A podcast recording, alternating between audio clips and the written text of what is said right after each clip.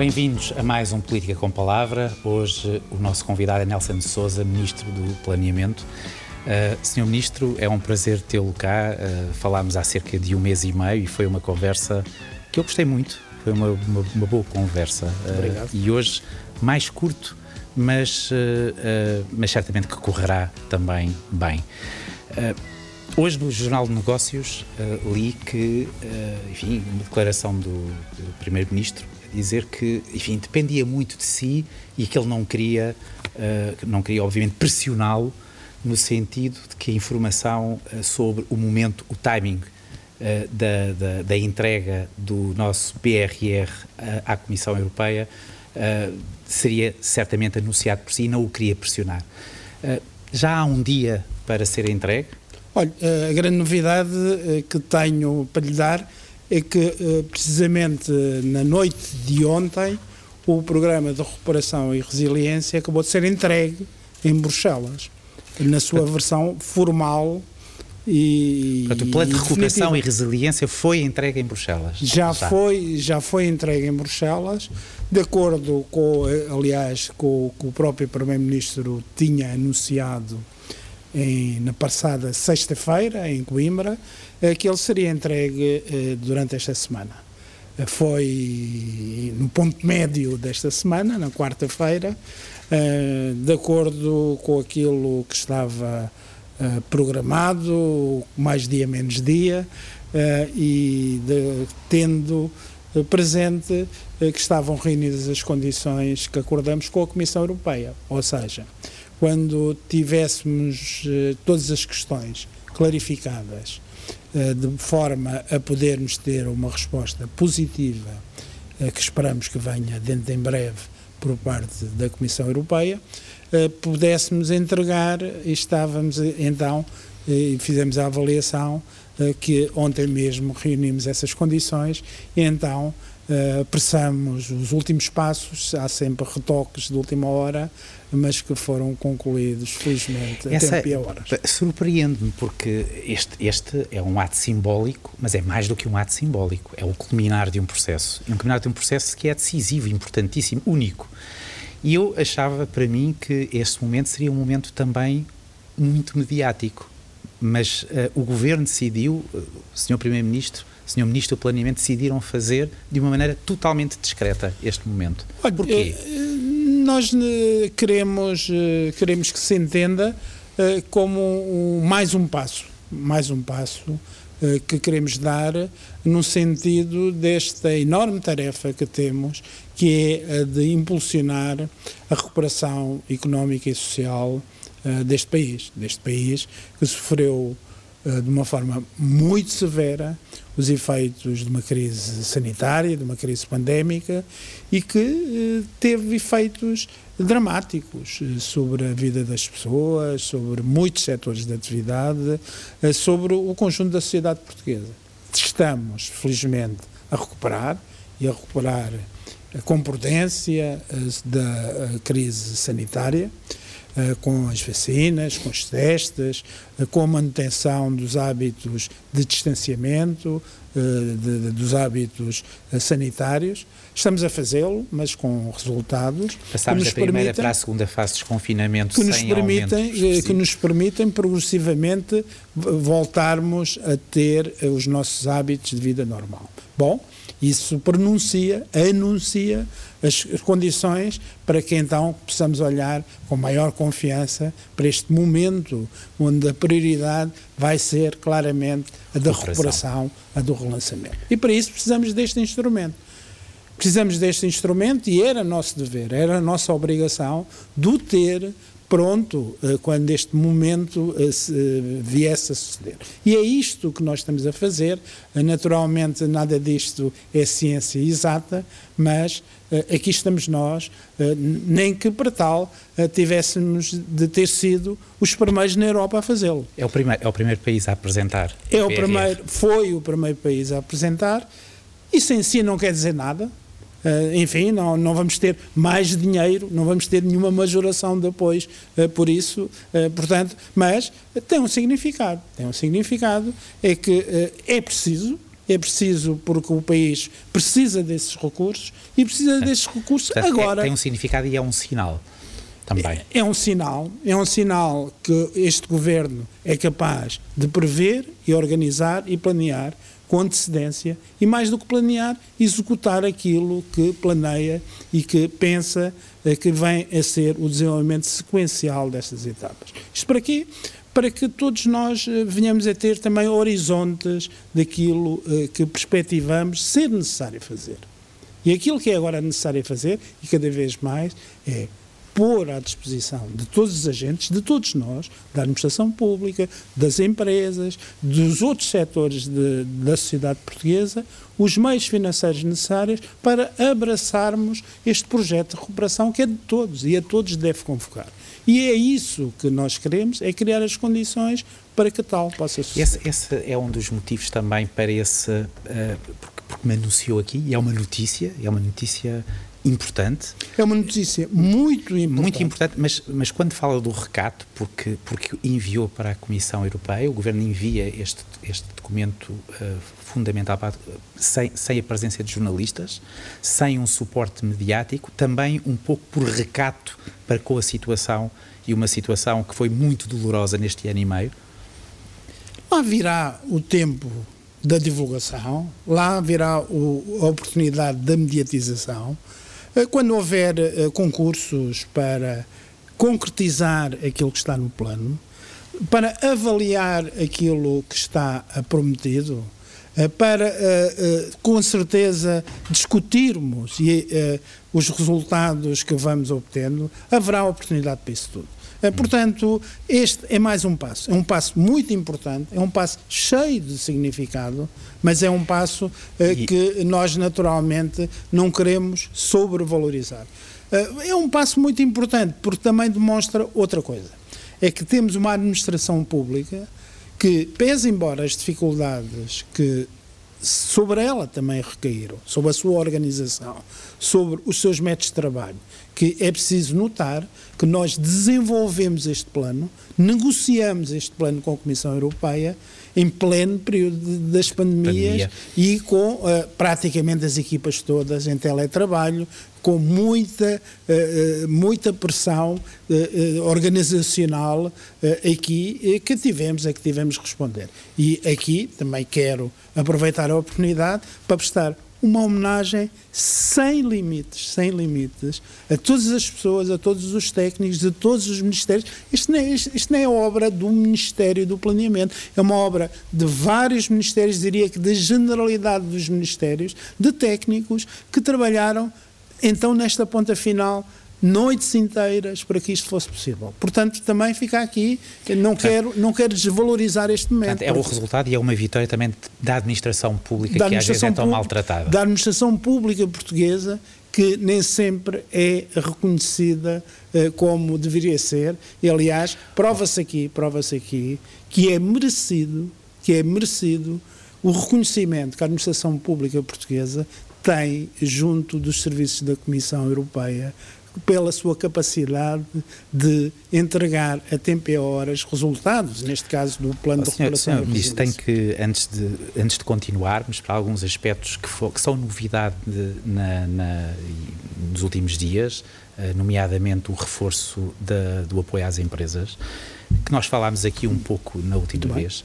Uh, não posso deixar de fazer uma pergunta pessoal.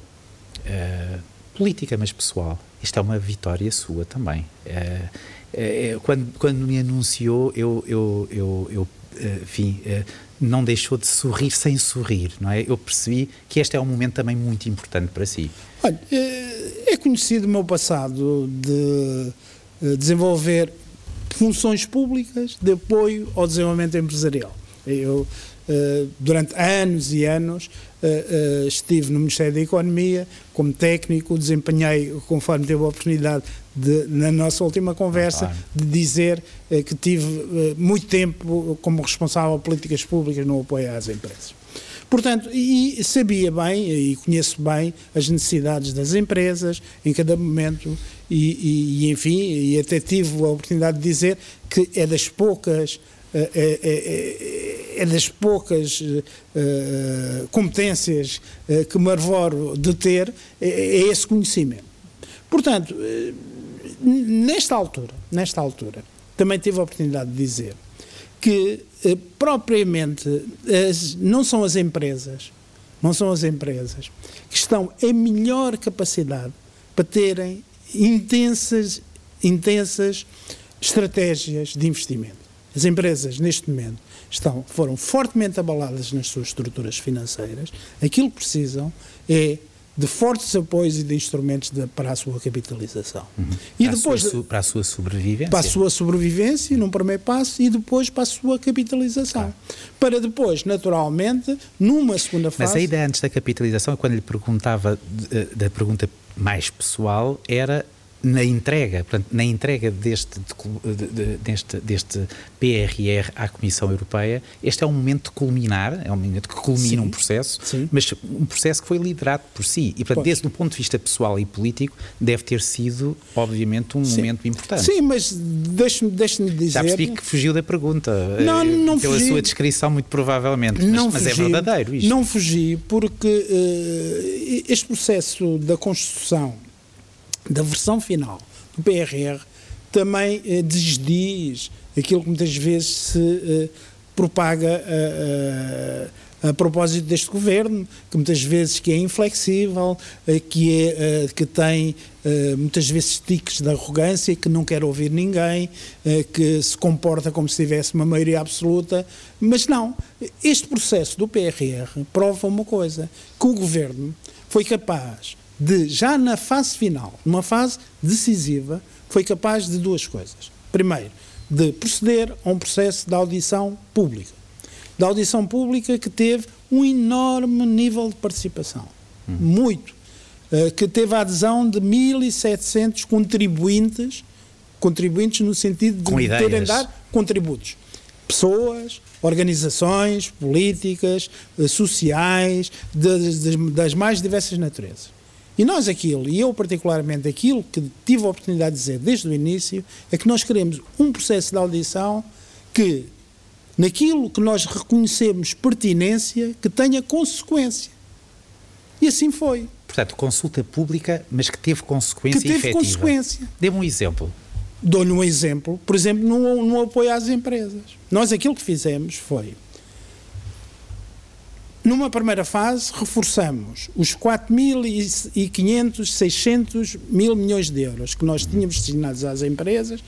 Numa, num primeiro esforço, reforçamos em 300 milhões de euros esses apoios. Portanto, passamos praticamente para 5 mil milhões de euros. Mas muito mais do que isso, aquilo que fizemos foi reforçar o total do PRR em 2.300 mil milhões de euros, 2,3 mil milhões de euros, portanto 2.300 milhões de euros, se quiser, e reservamos este dinheiro junto da Comissão Europeia, fizemos um booking deste dinheiro e dissemos à Comissão, está escrito neste plano, que foi notificado a Bruxelas, a dizer o seguinte: bom, se houver procura suficiente para instrumentos de capitalização, lá está aquilo que as empresas precisam, okay. ou para as chamadas agendas de uh, agendas mobilizadoras para novos produtos, novos processos, para modificar o, o, o perfil produtivo das empresas uh, e o perfil produtivo do país, aquilo que nós dizemos é que se houver essas, essa Esse procura até dois existe porque nós temos uma componente de empréstimos à nossa disposição. Uhum. Portanto, se houver procura, nós até 2023 havemos de fazer, Portanto, fazer essa opção perceber, de utilizar. Este maior esta, esta, este mais verbas para as empresas, portanto, para a iniciativa privada, significa que houve um corte no investimento público ou não? Não, não, não porque é adicional. Portanto, nós tínhamos. Adicionou esses nós tínhamos, nós tínhamos. 2 mil milhões. Nós tínhamos uh, perto de 17 mil milhões de euros no anterior, portanto, tínhamos 14 mais 2,7 de empréstimos, portanto, somado tudo, uhum. dava perto de 17 mil milhões de euros.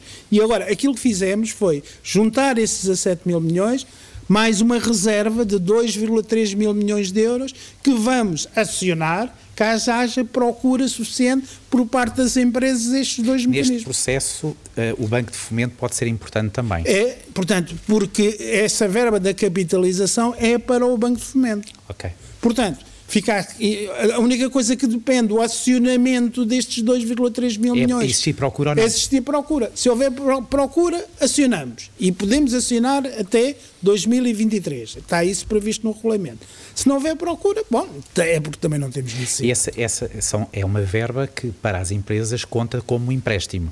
Pode não contar como empréstimo se for um, um, instrumento de capitalização, bom, eh, capital é capital, eh, depois logo veremos o, o, o que é que se fará quando o Estado sair eh, dessa posição acionista que tomou. Mas, portanto, nas agendas mobilizadoras não é forçoso que seja, tanto um empréstimo, que empréstimo vem da Comissão para nós, mas aqui pode não ser dado a título de empréstimo. Portanto, temos essa liberdade. Muito bem.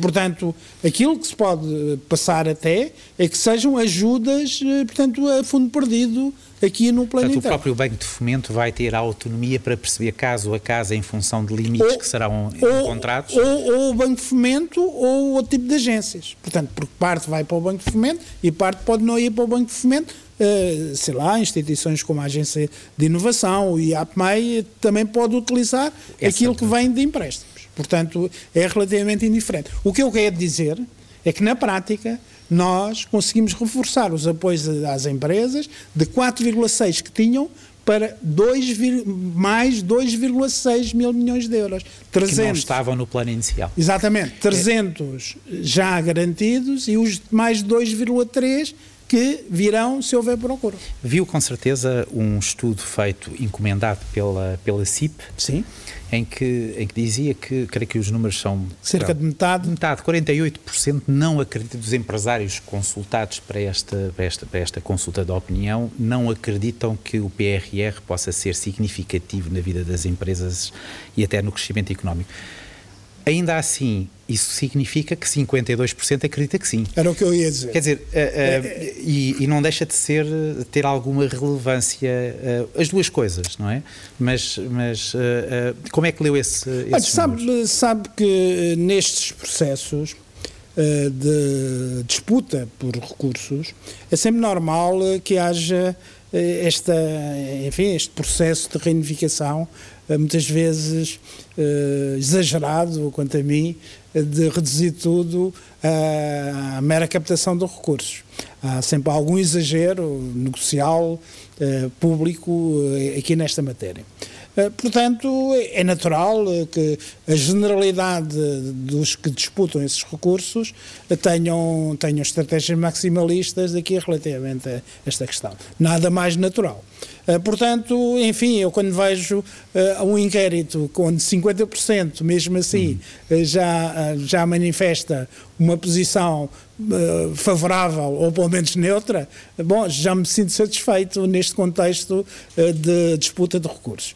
Bom, mas naturalmente, isto, naturalmente isto estamos sempre atentos aos sinais. Distribuir dinheiro não é propriamente uma arte fácil. Não, não é, não é, até porque aparece num contexto que eu também entendo, de duplicação, mais do que duplicação de recursos. Portanto, e dá a ideia uh, que uh, eles existem e existe neste momento uma oportunidade grande de os disputar. Bom, uh, nós, aquilo que estamos aqui a fazer também é um exercício difícil, que ao mesmo tempo que reconhecemos que existem esses recursos, temos a grande ambição de os aplicar bem. Uhum. E, e, é um, e, é um, exercício difícil. Ao mesmo tempo eh, que temos praticamente o dobro dos recursos que, eh, que tínhamos nestes quadros até agora. E que temos que executá-los, não é? O dobro de, de, de temos, praticamente o dobro. Tam, ou mesmo o dobro. Temos, temos de os executar, mas não queremos deixar de ter a ambição de os executar onde eles possam ser úteis para o desenvolvimento da sociedade portuguesa. Portanto, sem, sem uh, prevendo, uma, tendo uma análise estrutural daquilo que o país eu precisa. Um eu dou-lhe um exemplo de como, e voltando ao apoio às empresas. Nós, no PRR, eh, nós não queremos voltar a fazer um apoio mais ou menos indiscriminado do investimento nas empresas. como fazemos, por exemplo, nos fundos estruturais. Até porque nós vamos continuar com os fundos estruturais para promover esse tipo de estratégias, uhum. para promover o investimento empresarial de uma forma abrangente. Esses mecanismos já existem já e existem continuar. e vão continuar. Nós no PRR mal, eh, mal faríamos, estaríamos a desbaratar os recursos se acrescentássemos recursos a uma estratégia pouco diferenciadora dessas, mimetizando aquele tipo Portanto, de estratégia. A ideia é apoiar o que o país precisa e Apoiar está... de uma forma seletiva. E o que é que nós pensamos? É essas agendas mobilizadoras que devem ser projetos de alguma dimensão, projetos que juntem universidades com empresas para criar, a partir do conhecimento do estoque de capital, que todos nós entendemos que já existe aqui em Portugal, faltando o quê? Faltando pegar desse conhecimento, dessa capacidade científica e tecnológica e colocar e colocar isso no tecido produtivo para quê? Para criar empregos qualificados, consigam pagar bons salários, exportações com valor acrescentado e produto que permita que Portugal cresça e também em matéria de produtividade. E são esses nichos 5, 6, 7, 8, 9, Serão 10 privilegiados quando, quando as empresas se são, são este tipo de projetos que nós queremos apoiar no PRR e não queremos apoiar Se, milhares de projetos. Senhor, senhor Ministro, uh, nesta fase final uh, da, da, da, nossa conversa é, é importante uh, falar também de uma outra área, que é uma área que tem sido fustigada, a cultura. Portanto, é uma muito área bem. muito fustigada, muito difícil, com, com um grande impacto na vida concreta das pessoas. Uh, nesta consulta pública foram valorizados os contributos, as propostas nesta área? Muito bem. Cá está uma outra consequência que tiramos uh, de um aspecto que reconhecemos, sem qualquer tipo de problema, que estava menos bem tratada no quadro uh, do PRR, tal como o tínhamos. Portanto, lá está mais uma prova de que este governo sabe emendar, emendar uh, a mão quando é uh, no sentido de ajustar os seus instrumentos à realidade que pretende transformar. É um exemplo. Uh, nós, aquilo que tínhamos era um conjunto disperso pelas diversas componentes de apoios à área da cultura. Entendemos fazer o quê? Entendemos concentrar numa componente autónoma esses apoios e acrescentar nessa componente autónoma valências que não estavam presentes. Não estavam presentes. Não temos problema em reconhecer isto. Portanto, uma audição com consequência. Porquê? Porque nessa audição houve um conjunto muito grande de protagonistas do setor que nos apontou essas deficiências e que nós ouvimos. Sim. Portanto, aí está mais um exemplo. Isto está mais um exemplo. Portanto, nós aquilo que fizemos. Até que há uns três meses, talvez, quando há um, uma, um abaixo assinado de uma série de figuras da cultura uh, em que depois tem uma resposta do, do próprio Primeiro-Ministro, isso teve, acabou por ter consequência Muito no, bem. no Portanto, PRR. É assim.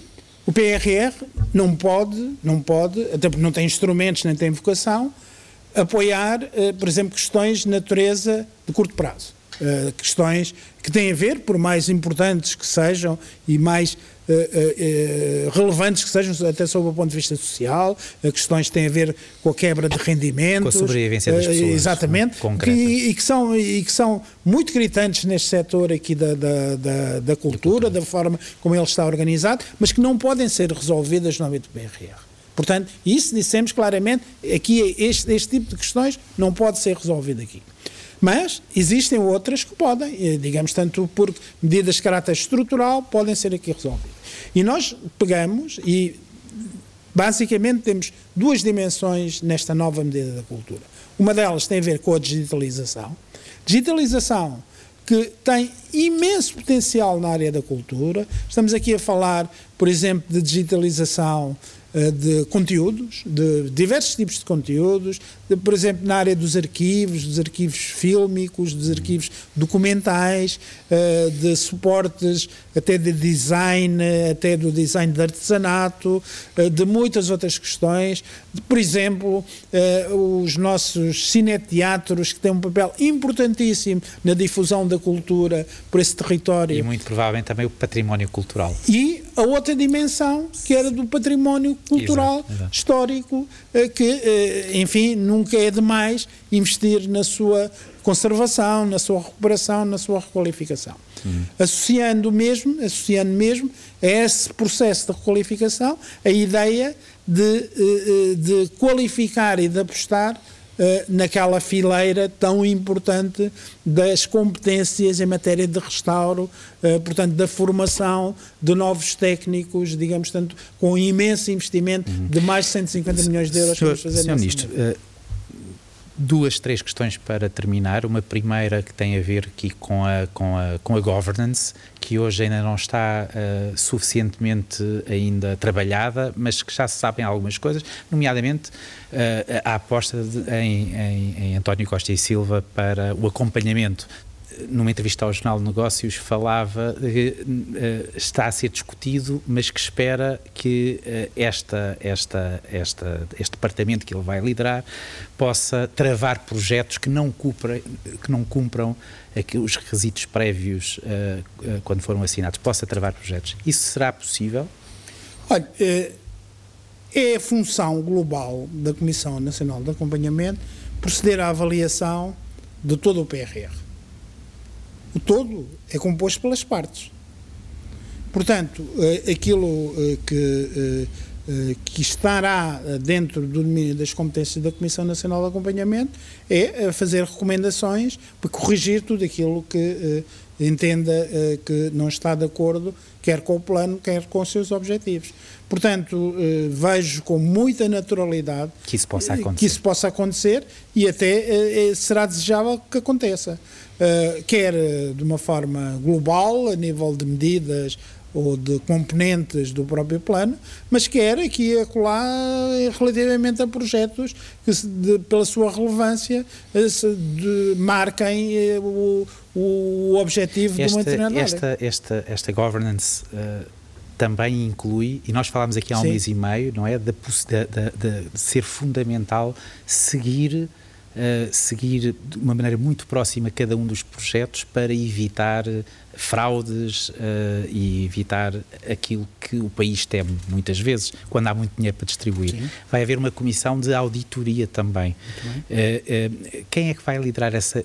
É, é, uma, é, uma, é o Tribunal de Contas, a Inspeção Geral das Finanças? É uma pessoa concreta? Esta, esta comissão de auditoria vai ser presidida pela Inspeção Geral de Finanças vai integrar um, um, representante da Agência de Desenvolvimento e Coesão que não faz parte da gestão uh, deste, deste sistema e vai ter uma personalidade independente uh, com competências uh, nesta matéria. Portanto, vai ser um órgão totalmente independente, pela sua natureza, da gestão, quer operacional e técnica, que será assegurada por uma estrutura de missão que vai ser criada, quer da gestão estratégica e política que é assegurada pela, portanto, pela, pela portanto, Esta governance, pelo menos metade das estruturas são independentes. Portanto, há uma parte da auditoria que é independente, há uma parte de acompanhamento que, é que também é independente, bom, e depois há o tronco central que, que assumirá as suas funções, que é de execução operacional e de acompanhamento estratégico e político,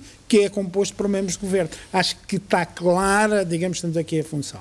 Para além disto, para além disto, nós temos os órgãos da República e do nosso modelo, uh, uh, do nosso modelo que exercem as suas funções normalmente. Estou a falar da Assembleia da República, que uh, ainda agora decidiu ou vai decidir no sentido de atribuir a uma das suas comissões a missão particular, o acompanhamento do PRR. Temos as funções próprias do Tribunal de Contas, com quem eu já tive a oportunidade eh, com, de falar e de conversar com o Sr. Presidente do Tribunal de Contas e de articular com ele o texto do programa uhum. referente à auditoria e controle. Eh, portanto, eh, e naturalmente neste processo de negociação com Bruxelas, também Tribunal de Contas Europeu, sistemas de auditoria e controle com a Comissão Europeia. Portanto, não, não, o sistema está montado e eu, eu, eu estou certo que todo ele coordenado garantirá aos portugueses um sistema seguro e, e, preventivo. Apresentou a semana passada com, com, com o Primeiro-Ministro uh, o plano de recuperação e resiliência e antes da apresentação, creio que foi, foi em Coimbra, uh, à tarde, mas de manhã esteve em Belém num encontro com o Sr. Presidente da República e com várias pessoas do, do, do, do seu staff, uh, apresentou previamente, apresentaram previamente. Sim. Esse encontro não teve jornalistas, mas pode dizer e assegurar que há um consenso nacional Belém-São Bento em relação aqui a este, a este PRR? Olha, eh, nós tivemos basicamente a apresentar aquilo que era praticamente a versão final uh, do documento, uh, finalíssima, aliás. Uh, tivemos esse ensejo porque o Sr. Presidente da República manifestou também esse, esse desejo. os timings e os nossos calendários coincidiram e ainda bem que coincidiram. Uh, tivemos também a oportunidade de, de, no final dessa nossa, dessa nossa apresentação, do Sr. Primeiro-Ministro e minha própria nessa sessão, de responder a algumas eh, questões colocadas pelo Sr. Presidente da República, com muito gosto, uh, acabaram por complementar e bem a nossa apresentação inicial e, enfim, e saímos sem ter necessidade de proceder a ajustamentos adicionais àquilo que tínhamos uh, Apresentou depois em Coimbra, no convento de São Francisco, que é um convento uh, que foi inaugurado, fundado por franciscanos. Não foi por acaso, é que os franciscanos são uma ordem frugal, muito frugal. Uh, isto foi, foi por um mero acaso ou foi o destino? Olha, a marca da frugalidade não traz boas lembranças a este processo, uma vez que ficou marcadas as discussões uh, muito, uh, muito vincadas no Conselho Europeu entre os frugais e, exato, e, os não frugais. Não tinha ocorrido, mas, não tinha ocorrido. Mas tirando, tirando essa conotação, diria que a questão da simplicidade, a questão da, uh, do foco nos objetivos, uh, a questão de levarmos a sério aquilo que nos propomos, uh, essa será certamente a marca que eu tentarei imprimir à gestão do programa de recuperação. Então, pronto, já me tirou a última pergunta que era, e agora, Sr. Ministro, está pronto para ir de férias, agora que acaba de entregar à Comissão Europeia este, este documento? Olha, eh, amanhã temos eh, Conselho de Ministros, eh, na sexta-feira terei outros a fazer, talvez descansar mais neste fim de semana, sábado e domingo. A segunda-feira começam etapas de preparação do PRR. Foi um grande prazer e até, até breve. Muito Está bem. sempre convidado. Muito obrigado. Muito obrigado, Sr. Muito obrigado.